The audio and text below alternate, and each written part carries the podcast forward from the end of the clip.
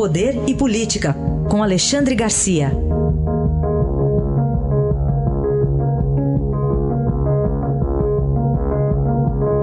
Alexandre, bom dia. Bom dia, Raíssa. Bom dia, Carolina. Bom dia. Nosso primeiro assunto, a crise amazônica. Alexandre, além do, da fumaça, o que mais tem? Pois é. Olha, sabe o que eu estava me lembrando? Da, da Guerra da Lagosta. Desculpe, eu estou no aeroporto, está entrando alto-falante aqui. Guerra da Lagosta, 1962. A França mobilizou vasos de guerra, o Brasil também, mobilizou aviões.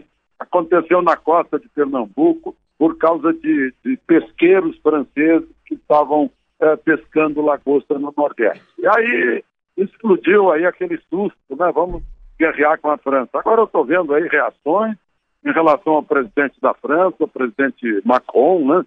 Que disse que a Amazônia é a casa dele, né? É, é, já ficou uma coisa assim meio estranha, né? Uh, mas não, não, adianta esse bate-boca, né? A gente tem que agir. Não vai adiantar, porque já está aí nisso o Leonardo DiCaprio, José L.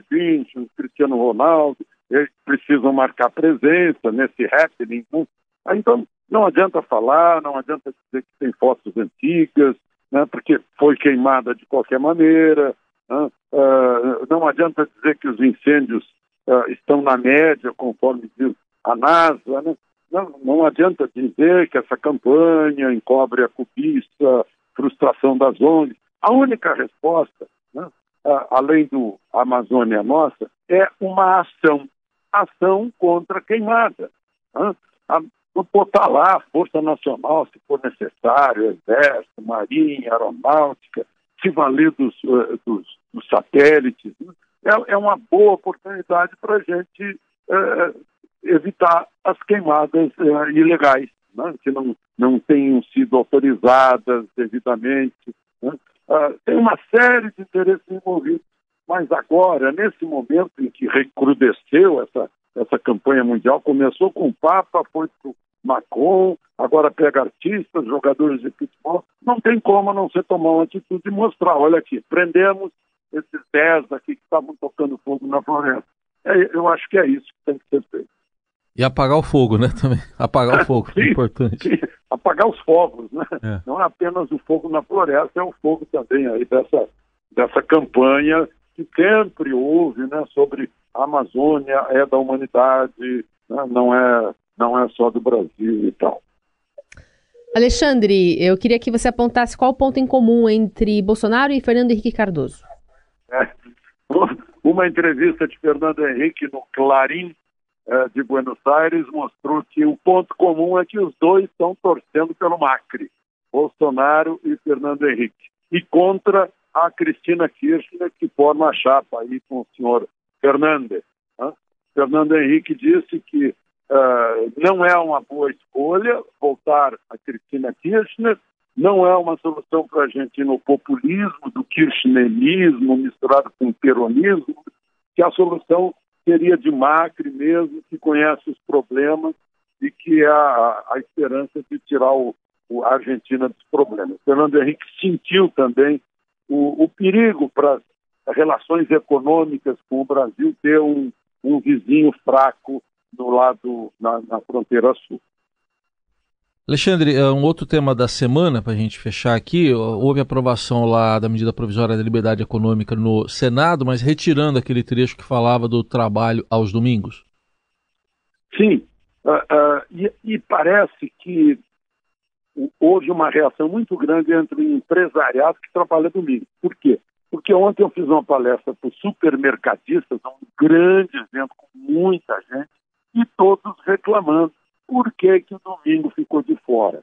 Né? Olha, o domingo ficou de fora porque a, a, a senadora uh, uh, Tebet, Simone Tebet, disse que esse não é um assunto, uh, que liberdade econômica não é um assunto de liberdade para trabalhar domingo, que esse assunto seria de reforma trabalhista. O, o Renan Calheiros aderiu, o Antônio Anastasia e o José Serra aderiram também e acabaram tirando o domingo. Né? Mas é uma questão a ser discutida. Né? Eles mesmos mostram: olha, tem gente que só consegue comprar domingo, a gente que trabalha a semana toda. Né? Ah, que se, se não quiser encontrar quem tem a vocação para trabalhar domingo e folgar num dia da semana, né? Ah, então tem que procurar outras pessoas. Tem gente que trabalha de segunda a sexta, como são os bancários, gente que trabalha dia e noite, como nós jornalistas, como a polícia, como os bombeiros, né? E gente que trabalha domingo para que outros possam comprar, possam se divertir, ir ao restaurante, ir ao cinema. Né? Então, acho que né, tem que haver uma, uma certa flexibilidade, sim. Eu gostaria de lembrar que há uma portaria da, do secretário uh, uh, Rogério Marinho, secretário de Trabalho e Previdência, que consolidou 79 uh, atividades que podem trabalhar domingo. Mas é só uma portaria. Uma portaria é uma coisa assim muito fraca que um ministro pode, pode revogar. Então, é, é uma demanda do comércio, dos serviços, que haja uma maior segurança em relação aos domingos. Eu fico me perguntando por que não deixar isso nas mãos de um acordo, do entendimento entre o, o patrão e o empregado. Né? Quer trabalhar domingo? Não quer? Não. Então não dá para trabalhar nessa empresa. Né? É, o, o, Estado se metendo é, é exatamente o que foi mantido nessa questão do domingo, quando o objetivo da medida provisória da liberdade econômica está se convertendo em lei, é exatamente isso: tirar o Estado das relações entre patrões e empregados, além de tirar o Estado do, daquele, da função de atrapalhar a iniciativa privada. Essa análise de Alexandre Garcia que volta na segunda-feira ao Jornal Dourado. Um bom fim de semana, Alexandre. Aproveitem o fim de semana.